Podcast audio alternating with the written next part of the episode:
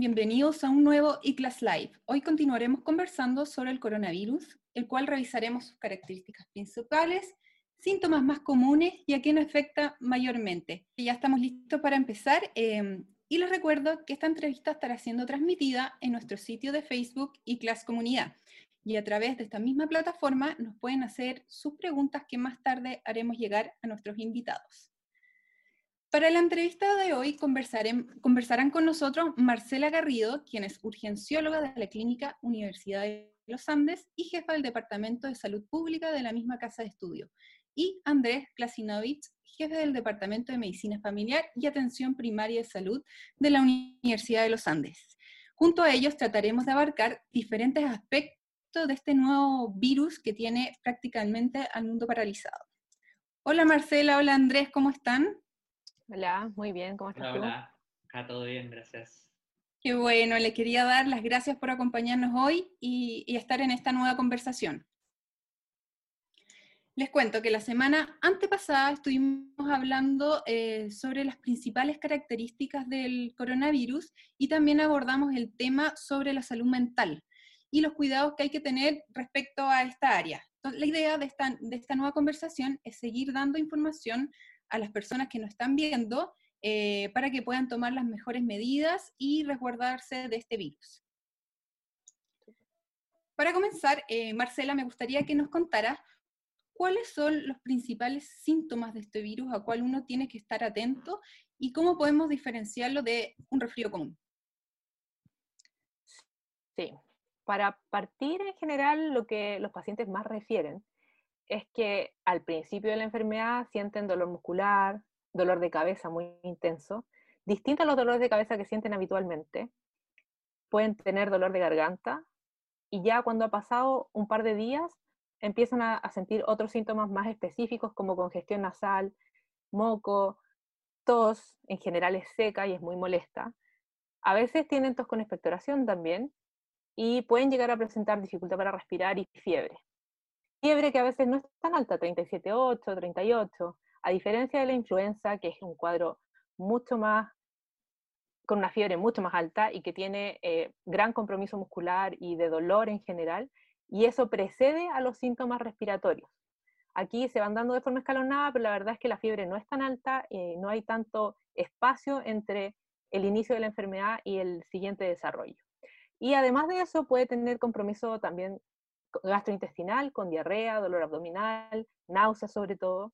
A veces llegan a tener vómitos. Y también hay presentaciones que son ya más, menos frecuentes, son más atípicas, como las llamamos nosotros, en que pueden tener RATS, como lesiones en la piel asociadas al coronavirus, o compromiso de conciencia, rechazo alimentario, dificultad para alimentarse o para ingerir líquidos, sobre todo en las edades más extremas de la vida, que son los más chiquititos y los adultos mayores. ¿Y esos síntomas parten de un principio o es cuando ya la enfermedad está un poco más, más avanzada? En los adultos mayores a veces no sabemos que la enfermedad ya partió porque nos refieren muchos otros síntomas. Y podemos llegar a detectarlos porque se están quedando dormidos, porque están mucho más como lentos y en realidad al tomar la temperatura nos damos cuenta que pueden tener fiebre incluso. Y eso podría pasar más precozmente en la enfermedad, pero no porque en la enfermedad realmente pase de forma precoz, sino que porque no lo detectamos antes, no nos damos cuenta. Perfecto. Marcela, por otro lado, se dice que la ida a urgencia no, no, debemos ir en un principio cuando los síntomas son leves, sino que hay que esperar que ya los síntomas sean un poquito más, más agresivos. Pero por otro lado, eh, se dice que esta enfermedad avanza muy rápido. ¿Qué es lo que debemos hacer? Em, ¿Cuál es la realidad que se ve en las urgencias y qué recomiendas hacer frente a esto? Mira, en general, en el momento de la pandemia en la que estamos, en que tenemos gran cantidad de casos, que uno tenga síntomas de coronavirus, lo más probable es que tenga el virus. Ya no es necesario que un médico necesariamente te vea, te evalúe para decir, sabes qué, si en realidad es coronavirus muchas veces no es ni siquiera necesario hacerse el examen para confirmarlo, porque de todos los virus que andan circulando, el, en realidad casi el único, el más frecuente, es coronavirus, al menos de los que se vigilan. ¿ya? Entonces, no asustarse al presentar los síntomas. Si presento los síntomas, tengo que, y la medida más importante es tratar de evitar contagiar al resto, ¿ya? Y es por eso que tratamos de mantenernos todos dentro de nuestras casas y en aislamiento de otros que estén sanos alrededor nuestro. Si tengo algún signo de alarma o algún síntoma que nos indique gravedad, como es fiebre persistente, dificultad para respirar, que no es de la nariz, no es que tenga congestión o moco, sino que es que en realidad no pueda tomar aire, que me cueste que entre aire a los pulmones, o rechazo alimentario, que me cueste alimentarme, o que vomite, vomite y no pueda tomar líquidos y no tolere incluso los líquidos, alguno de estos síntomas me debe hacer consultar al servicio de urgencia, al más cercano. ¿ya? Porque son signos de mayor gravedad. Ahí me podrán evaluar y decir si es que en realidad estos necesitan hospitalizarse o no necesitan hospitalizarse. Y por otro lado, si es que se están descompensando mis enfermedades, si es que yo soy diabético o tengo algún problema cardíaco y estoy presentando dolor al pecho, o si es que en realidad tengo asma o algún problema pulmonar crónico y eso también se está viendo descompensado, en esos casos también debo consultar al servicio de urgencia. No es que no pueda consultar al servicio de urgencia, sino que para minimizar el riesgo de contagio, debería hacerlo solo en estos casos que son más específicos. Perfecto. Andrés, em, por otro lado, ¿nos podrías explicar eh, qué tipo de pacientes son los, más complejos, además de los adultos mayores y, estos pacientes que tienen alguna enfermedad crónica? ¿Por qué este grupo es de mayor riesgo? Y por otro lado, ¿desde qué edad va aumentando este riesgo? Bueno, en cuanto a la última mm, pregunta, eh, se ha visto que la letalidad ya a partir de los 60 años arriba empieza a aumentar. Ya la evidencia internacional nos muestra que bajo eso alrededor de un 1%, en Chile igual es menos la letalidad, pero ya sobre los 60 años, cada 10 años empieza a subir. Ya, y, y, vemos que, por ejemplo, incluso la letalidad en mayores de 80 años incluso ha llegado al 15%. ¿okay? Y en cuanto, en cuanto a otros factores de, complicación, de riesgo, hay que recordar que para, para, la vida, el pronóstico, no solamente son importantes aquellos factores, digamos, biológicos, probablemente me refiero a la edad y a las enfermedades crónicas de base, sino que son muy importantes los determinantes sociales de la salud. O sea, todas aquellas personas en las cual tienen, por ejemplo, determinantes de riesgo, por ejemplo, de la vivienda, por ejemplo, hacinamiento, las personas que viven en condiciones de pobreza, aquellos con una deficiente red de apoyo o que de base tengan malos estilos de vida, ya sea eh, sedentarismo, eh, tabaquismo, etcétera, es un grupo también de riesgo que esta enfermedad, si le llega al coronavirus, es más importante. Perfecto. Les recuerdo que estamos conversando en este eClass Live junto a Marcela Garrido y Andrés Glasinovich acerca del COVID-19. Puedes empezar a hacer tus preguntas que más tarde haremos llegar a nuestros invitados. Andrés, eh, ¿qué consejos le darías a una persona que está a cargo de, de un adulto mayor o otro paciente, un paciente crónico que no se encuentra en una cuarentena obligatoria? ¿Cuáles serían las medidas más importantes a considerar? Bueno, la verdad es que existen muchas medidas, gran parte de ellas ya han sido reiteradamente revisadas por la, dichas por la autoridad sanitaria, los medios de comunicación, pero quisiera tal vez destacar aquellas que no han sido mencionadas tan frecuentes, para no repetir lo que ha dicho todo el mundo. Uno, importante recordar que este virus no se transmite por el aire, así como de manera automática, sino que eh, eh, la, la, vía de transmisión son estas llamadas microgotitas respiratorias. Entonces, todo el proceso en cual las personas se llevan la mano principalmente a la nariz a la boca o a los ojos, el mecanismo principalmente de infección. Así que es súper importante evitar ese, ese movimiento que a veces se ha visto en los estudios que incluso automático. Ya las personas adultos, eh, las personas nos tocamos inconscientemente la cara muchas veces. Es un punto que la verdad tal vez no ha salido tanto en los medios.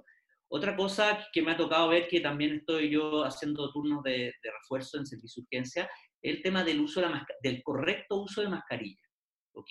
Eh, porque de repente se ocupan ciertas mascarillas que, se caen, ¿ya? Así que hay que recordar que para la población general es suficiente una simple mascarilla quirúrgica, esa que uno con, ahí se ajusta con el, con el dedito, pero no sacamos nada ocupando mal esa mascarilla, esa, me ha tocado ver personas que empiezan a hablar y se le cae la mascarilla, ¿ok? Y bueno, otras medidas generales para los cuidadores, importante diferenciar lo que es el distanciamiento físico del, distanciamiento social, que no, es lo mismo. O sea, uno con las personas mayores, cuidadores, podemos seguir socializando toda la familia, no necesariamente a través de un medio físico. Para eso hay que ayudarnos de, de las tecnologías nuevas, ya no hay que pensar que todo adulto mayor ya está discapacitado, de hecho el 90% de los adultos mayores aproximadamente son personas autovalentes que viven en la comunidad, así que apoyarnos en el uso de tecnología y se puede, y si no, muy importante también el, bueno, aparte de eso, el teléfono, ya un llamadito telefónico, y igual preguntarles dirigidamente qué necesidades tienen, no sobre, no sobre asustarlo, qué, más requiere, y acá eh, echar a mano todo lo que es la red social de contacto, o sea, ojalá que no todo caiga en un cuidador principal. Sí es bueno que haya tal vez un interlocutor válido para las cosas de salud, pero que no sienta una persona esa como la, la mochila de ser el único responsable de la, de la, persona mayor, porque realmente esto puede llevar a lo que llamamos un estrés del cuidador. Y finalmente, si el cuidador principal se estresa, eso afecta más a la persona mayor. Así que quise recalcar eso, que son cosas un poquito más, no tan escuchadas en los medios. Perfecto.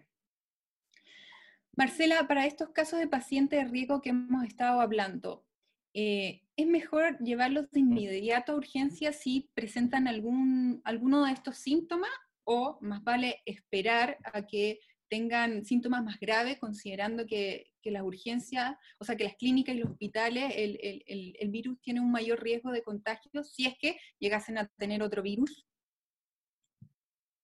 Mira, en general los signos de alarma son, son tanto para las personas que tienen alguna enfermedad previa como para los que, los que no, ¿ya? Y esto cuenta para esto la edad.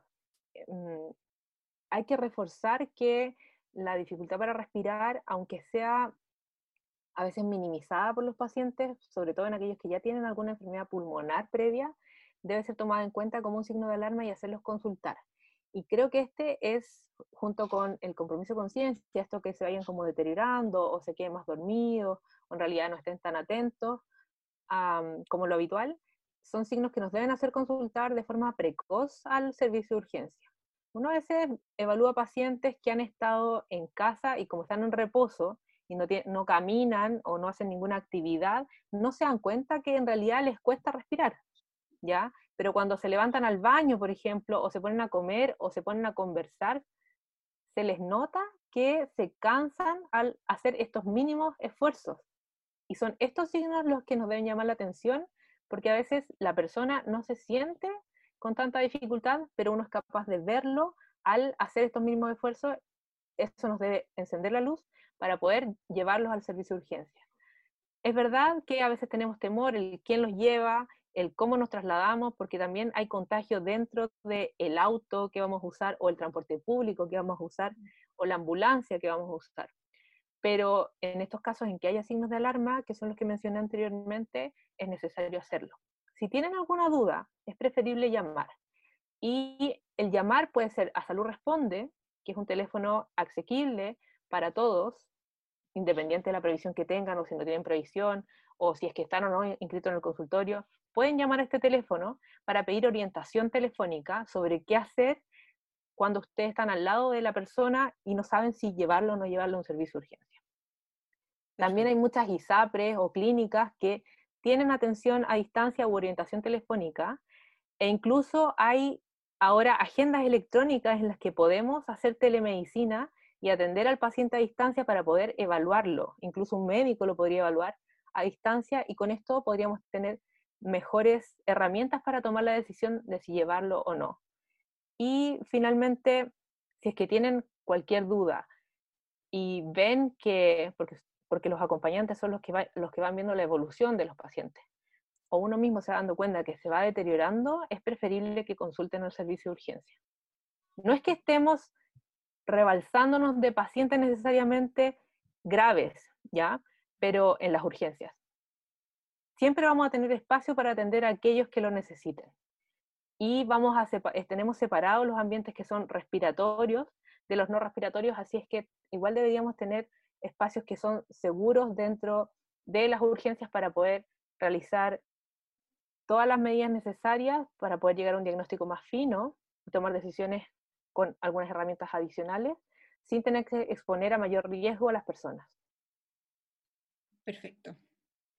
Y Marcela, para ir concluyendo y antes de pasar a, las preguntas del público, cuando una, cuando una persona que tuvo el virus, estuvo contagiada, ¿cómo se puede asegurar que, este virus ya pasó y no contagia? ¿Es necesario eh, volver a hacerse el examen para, estar dado de alta o cuál es el, procedimiento a seguir ahí?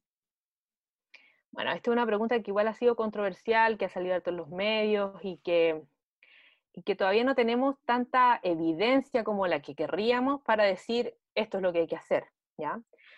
Hay que tener claro que eh, la mejor herramienta de evaluación ahora para decir, ¿sabes qué? Ya no estás contagiando, es, son los síntomas, ¿ya?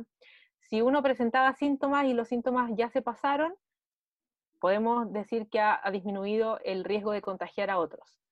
Y en ese sentido, desde que iniciaron los síntomas, uno debería contar 14 días, ya, independiente de, algún test que yo me haya realizado. Esto también corre para la gente que ha estado em, en contacto con alguien que fue positivo y aunque presente síntomas leves, que sean solo dolor de cabeza y no tenga un resfrío propiamente tal, ¿ya? Existen test que se han estado haciendo como test de salida para algunas personas en particular, en algunos trabajos, o gente que, en realidad sea personal crítico para tratar de acortar un poco este periodo. Y son, eh, por ejemplo, volver a realizar una PCR para coronavirus o realizar inmunoglobulina. Y han estado bien en, el tapete porque la PCR a veces sale positiva sin que uno esté contagiando, solo porque detecta trazas del virus. Esa es una posibilidad. Y también puede ser que las inmunoglobulinas, que son las defensas que uno monta cuando ya se enfermó por el virus, podrían salir también negativas porque tal vez las defensas que estamos montando no son tan adecuadas o desaparecen rápidamente, o podrían ser positivas y realmente no durar mucho o no funcionar de la forma en que esperamos que funcionen. Entonces, como test de salida, hoy en día no estamos haciendo ningún test de salida, sino que nos estamos guiando por la clínica y el periodo de 14 días. Este es distinto si no se te han pasado los síntomas después de los 14 días, ¿ya? En ese caso deberías volver a consultar para que un profesional te indique si es que es seguro o no salir del aislamiento y si es que estuviste hospitalizado o tienes alguna enfermedad que comprometa la inmunidad, deberías eh, considerar 14 días después de haber estado asintomático o de haber salido de alta del hospital, dependiendo de si presentaste síntomas posterior a esto o no. Y hay tablitas que, o sea, infografía del Ministerio de Salud en la que queda esto bastante más claro y que se las podemos vincular aquí al chat si es que, si es que quieren, para que, para que puedan tener acceso y la puedan guardar en caso que tengan alguna duda. Buenísimo, ideal poder compartirlo con, la gente que nos está viendo.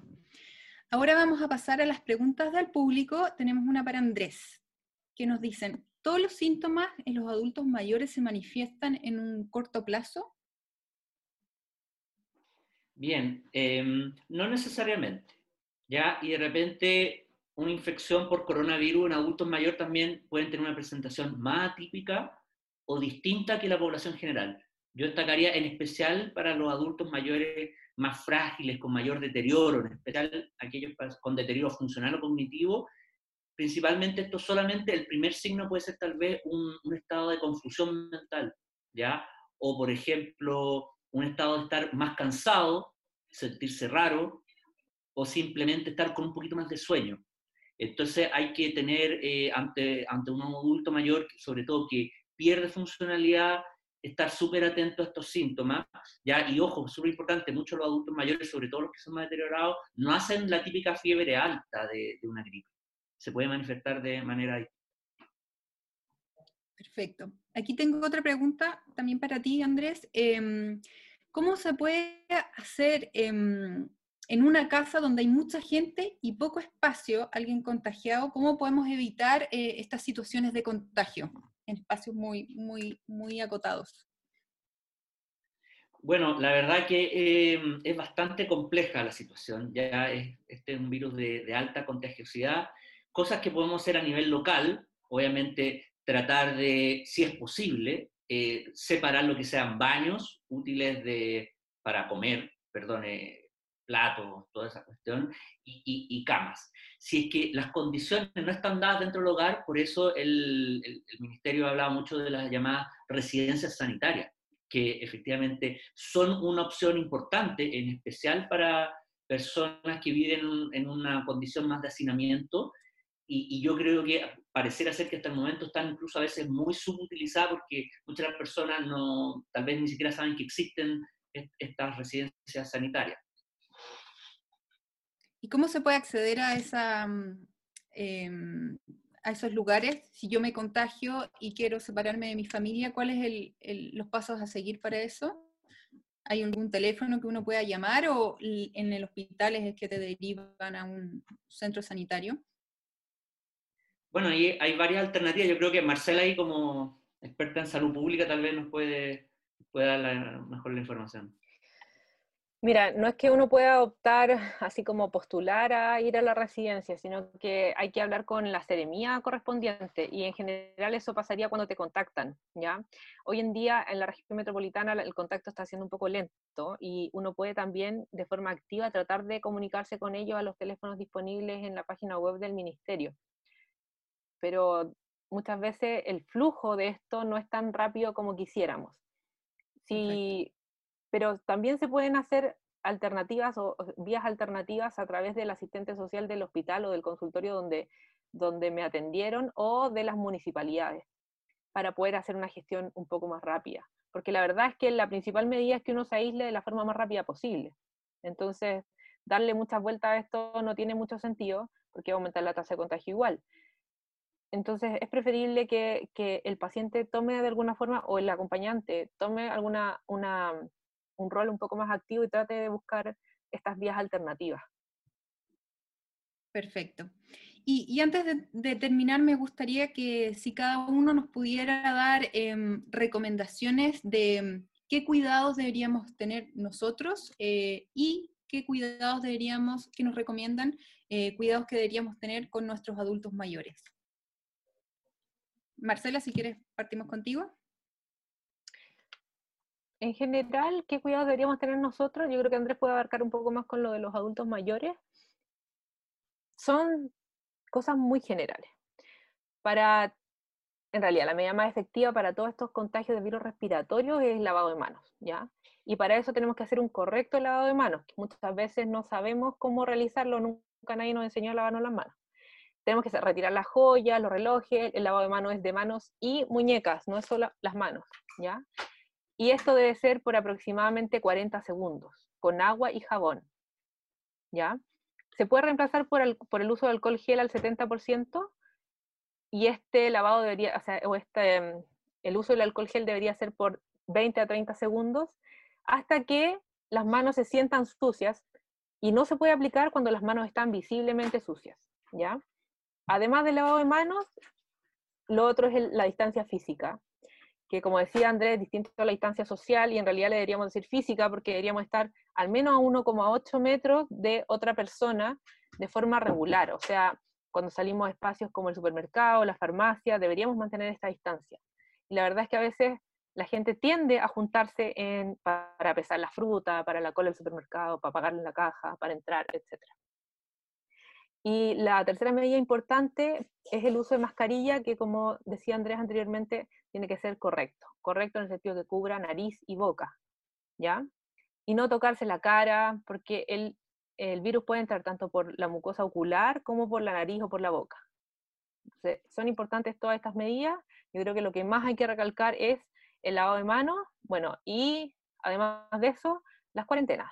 Si a uno le dicen que tiene que estar en aislamiento o que tiene que estar en cuarentena, hay que respetarlo. ¿Ya? Sabemos que es difícil para muchas personas, y para eso necesitamos mucha más ayuda de la que actualmente estamos prestando. Perfecto.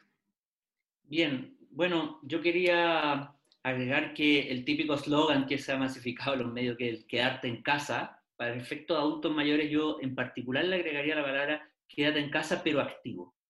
¿Por qué? Porque hay muchos adultos mayores que ante la inactividad, ¿ok? Tienden a perder masa muscular, ¿ok? Eso sobre todo en estar en cama. Y eso finalmente, el hecho de tenerlo a las personas ahí muy, muy encerradas en la casa, en una cama, incluso el daño puede ser superior al beneficio de protegerlos de este virus. Por ejemplo, una persona ya al, no caminar lo que habitualmente hace, eh, la marcha se puede hacer más lenta, ya incluso puede perder el equilibrio la persona y lo que conlleva a, a riesgos de caída. Lo cual yo diría que es un punto muy importante y no solamente al, hablar, al hablar de actividad hablo de la actividad física, sino que toda actividad eh, mental, por ejemplo, todas actividades, por ejemplo, de lectura de libros, incluso eh, manualidades, radio, mantenerse interactuando con, con, el, con el, entorno, es súper importante eh, no, no, perderlo, ¿ya? Porque y, y, también muy importante los controles médicos. Yo sé que hoy en día estamos ante una dificultad de acceso de las personas, acceso físico a los servicios de salud muy complejo, pero no olvidar que, como decía Marcela, existen alternativas, de repente hay muchos controles que se pueden hacer ya sea vía telefónica, ¿ya? o también em, vía telemedicina. Así que por favor las personas mayores con personas crónicas no descuidar, no descuidar el control de sus condiciones crónicas porque una persona, por ejemplo, con hipertensión y diabetes descompensada el escenario que, contagiarse el virus es muy, muy distinto y mucho más ominoso versus teniendo las la, la enfermedad de base controlada. Perfecto. Me están pidiendo hacer otra pregunta del, del, público, así que esta va a ser la última, última que vamos a tener en esta sesión. Eh, Marcela, es para ti. Si tengo contacto con una persona positiva en mi trabajo, eh, ¿me tengo que atender en un consultorio o debo ir a alguna mutual? Ok, este es un tema que ha sido cada vez más recurrente de preguntas, de dudas, ya, sobre todo desde, el punto de vista de los empleados, de los trabajadores o colaboradores, como se llaman hoy en día. Mira, la verdad es que si tú tuviste contacto con una persona que tiene coronavirus, independiente de si trabajas o no, la indicación es a cuarentena. Cuarentena significa 14 días desde el contacto, desde la última vez que viste a esa persona, en aislamiento, o sea, en cuarentena en casa, ¿ya? Y, y bueno, no hay trabajos que te piden una licencia para esto, por ahora no tenemos un ítem para poder emitir ese tipo de licencias, así que la mayoría de los trabajos lo que están haciendo es cubrir esto con un permiso, con goce de sueldo, ¿ya? Si es que llegas a presentar síntomas, deberías consultar telefónicamente o vía telemedicina la verdad es que en este minuto, si es que tú estuviste en contacto con alguien que era positivo y dentro de los 14 días siguientes presentas síntomas, asumimos que estás positivo. Es un caso probable, este nuevo caso que salió definido la semana pasada. ¿ya? No necesitaríamos ningún test para comprobar esto, entonces tampoco deberías ir a consultar alguna parte. Pero si necesitas la licencia, todavía tampoco tenemos un ítem para realizar esa licencia. Si este es trazable y en realidad el contagio se puede comprobar que fue en tu lugar donde trabajas, tanto para personal de la salud como para personal que no trabaja en salud, debería eh, asegurártelo o debería prestarle atención, cubrir la licencia y hacer todos estos trámites tu mutualidad, sea la H, la mutual de seguridad o el que sea. ¿ya? El problema es que muchos prevencionistas de riesgo o a la hora de analizar el caso desde el, punto de vista de dirección de personas del lugar donde uno está trabajando, no, tienen cómo hacer trazable, eh, saber si el caso es trazable o no. Para eso tiene que haber como mucha más investigación. Y em, por ahora todas esas licencias que, están quedando fuera de la mutualidad y que igual tienen que guardar aislamiento, pero todavía no son casos positivos, las licencias las debería emitir el CEREMI correspondiente, ¿ya? Eso es cuando el, el CEREMI te contacta, porque antes de eso no hay ningún vínculo con él y por lo tanto no puede emitir ese tipo de licencia tampoco.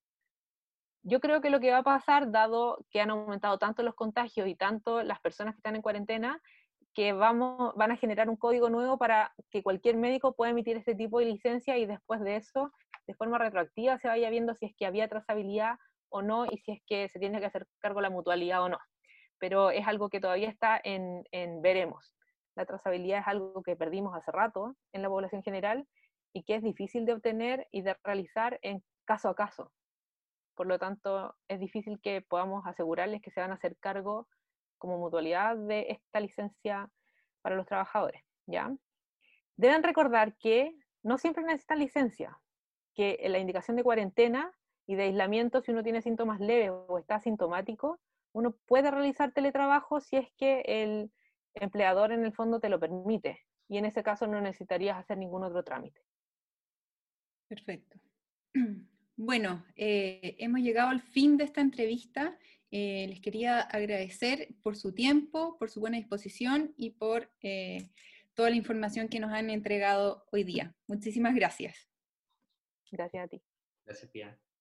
Y por supuesto, muchas gracias a todos ustedes por conectarse hoy y seguir esta conversación. Para los que han llegado tarde y quieren volver a revisar esta entrevista u otras, pueden hacerlo en nuestro sitio de Facebook y Class Comunidad. Y si quieren mayor información sobre las próximas conversaciones, nos pueden seguir también en Instagram en la cuenta iClass Comunidad. Les deseo a todos mucha suerte y nos vemos en el próximo capítulo de iClass Live. Chao, hasta pronto.